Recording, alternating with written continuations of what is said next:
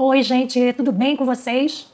Olha, hoje eu vou dar três dicas de um assunto que toda mulher ama, que é como controlar a vontade de comer doce. Doces, chocolates, enfim. A dica número um, isso eu coloquei na minha vida lá por volta dos meus 35 anos, quando eu mudei, quando eu fiz a minha mudança para uma vida mais saudável.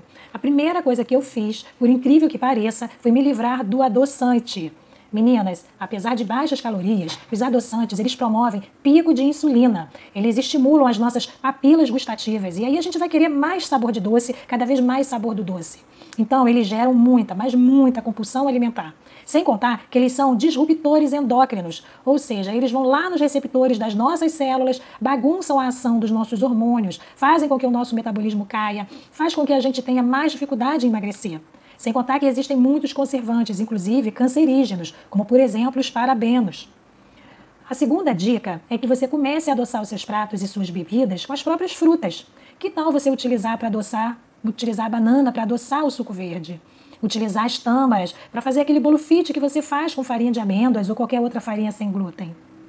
A terceira dica é um alerta é você ter cuidado com as bebidas alcoólicas. Muitas pessoas não sabem, mas o álcool ele é reconhecido pelo nosso organismo como açúcar. E aí tem algumas bebidas que o teor de açúcar fica mais alto ainda, porque além do álcool, ele vai conter vários cereais, como é o caso da cerveja, que é considerada o pão líquido. Então a cerveja, para quem quer emagrecer, quem quer manter aí o peso, é a treva dela treva de todas as trevas. Tem o vinho, né, que também tem a uva, só que o vinho tem ali o resveratrol. Se você beber com parcimônia, não beber de forma exagerada, é uma boa bebida. Os destilados, como o uísque, aguardente, a vodka, o gin, geralmente eles têm só o teor de açúcar mesmo. E você pode ali colocar um suco de limão, que tem um valor calórico baixo. E até nesse caso, vale a pena, se você não apurou ainda o seu paladar para o doce, utilizar os adoçantes vegetais, mas na menor quantidade possível. Como, por exemplo, o stevia, o eritritol, a talmatina e por aí vai, tá? são os adoçantes vegetais. Eu não gosto muito, mas às vezes eu até utilizo. O ideal é apurar o paladar para zero açúcar e zero adoçante. E quando você tiver muita vontade, coloca um pouquinho de açúcar de coco, um pouquinho de açúcar orgânico, mascavo ou demerara, na menor quantidade possível. A bebida alcoólica também faz a gente ficar rica, né? Faz a gente ficar corajosa e aí cai em cima de boca nos aperitivos. Então, preste atenção. Se você quer fazer a sua bebidinha, tomar o seu vinho, preste atenção no acompanhamento. Não adianta nada você tá tomando sua tacinha de vinho e vai comer aí uma massa cheia de creme de leite. Nem pensar.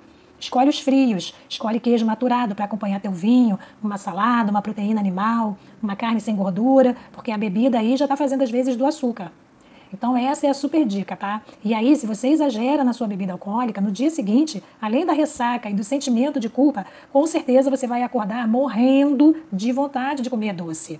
Porque a bebida alcoólica é um dos alimentos, que se pode falar que é um alimento, que mais estimula a compulsão. Então fica aí a super dica de hoje. Um beijo enorme e um, um excelente final de semana.